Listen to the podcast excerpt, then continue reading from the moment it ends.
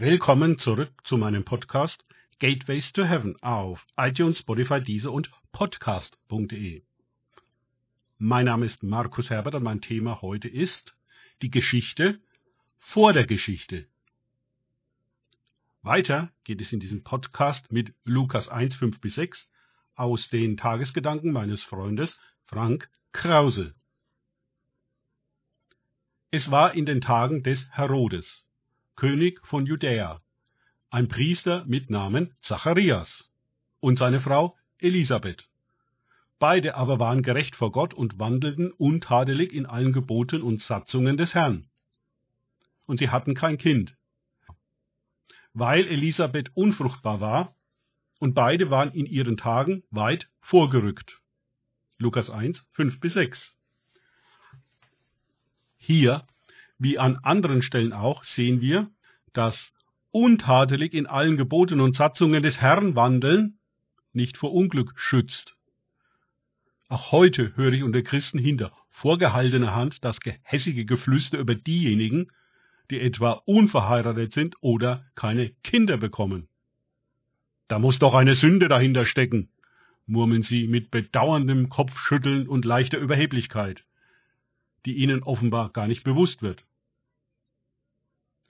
Die Geschichte der Gemeinde zeigt, dass nicht wenige der großen Männer und Frauen des Glaubens die Erweckungen, Bewegungen und Werke initiierten, auch unter ihnen etliche, die außergewöhnliche Evangelisations- und Heilungsdienste voller Zeichen und Wunder hatten, selbst todkrank waren oder geschieden, behindert und kinderlos, wie hier Zacharias und Elisabeth. Es waren in gewisser Weise gerade ihre Handicaps und Nöte, die sie antrieben, in ein viel tieferes Gebet. Eine völliger Hingabe und Entschiedenheit vorzustoßen als andere. Es waren in gewisser Weise gerade ihre Handicaps und Nöte, die sie antrieben, in ein viel tieferes Gebet. Eine völliger Hingabe und Entschiedenheit vorzustoßen als andere. Und wir können ja immer weiter und tiefer gehen, als wo wir gerade stehen. Die beiden, Zacharias und seine Frau, waren alt geworden, und doch sollte die alte und unfruchtbare Elisabeth schwanger werden.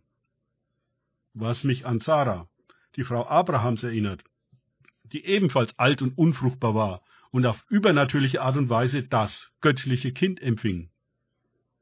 In ihrem Fall war es Isaak und hier bei Elisabeth handelt es sich um Johannes den Täufer. Lukas gibt uns tiefe Einblicke in die Geschichte vor der Geschichte. Das ganze erste Kapitel, welches mit 80 Versen das längste im Lukasevangelium ist, widmet sich dieser Vorgeschichte. Auch Kapitel 2 und 3 zeigen uns eine Menge Hintergründe der Geburt Jesu, die wir so ausführlich nur bei Lukas finden. Das zeigt uns, dass es immer eine Vorgeschichte und einen Hintergrund gibt. Manchmal denken wir bei den großen Männern und Frauen des Glaubens, dass sie es leicht hatten oder, weil sie so einen erfolgreichen Dienst führten, sicher keine so schwerwiegenden Vorgeschichten hatten wie wir. Aber ganz das Gegenteil ist der Fall. Hören wir uns die ganze Geschichte der Großen an, dann werden wir stets ganz leise und demütig, denn was wir da meist zu hören bekommen, wussten wir nicht und haben es auch nicht erwartet. Wir haben so unsere Vorstellungen und Klischees, was Heilige, Berufene und Diener Gottes betrifft. Etwa die vom fünffältigen Dienst in Epheser 4.11. Die Voraussetzungen für Johannes den Täufer, überhaupt geboren zu werden, waren mit einer alten und unfruchtbaren Mutter denkbar ungünstig. Wir wissen nicht, ob es nicht einige teuflische Verhinderungsmaßnahmen gab, die zu Elisabeths Unfruchtbarkeit geführt hatten. Eine ganz krasse Handlung dieser Art finden wir ja wenig später in der Kindermordaktion von Herodes, um Jesus, den König der Juden, zu eliminieren, kaum dass er geboren war.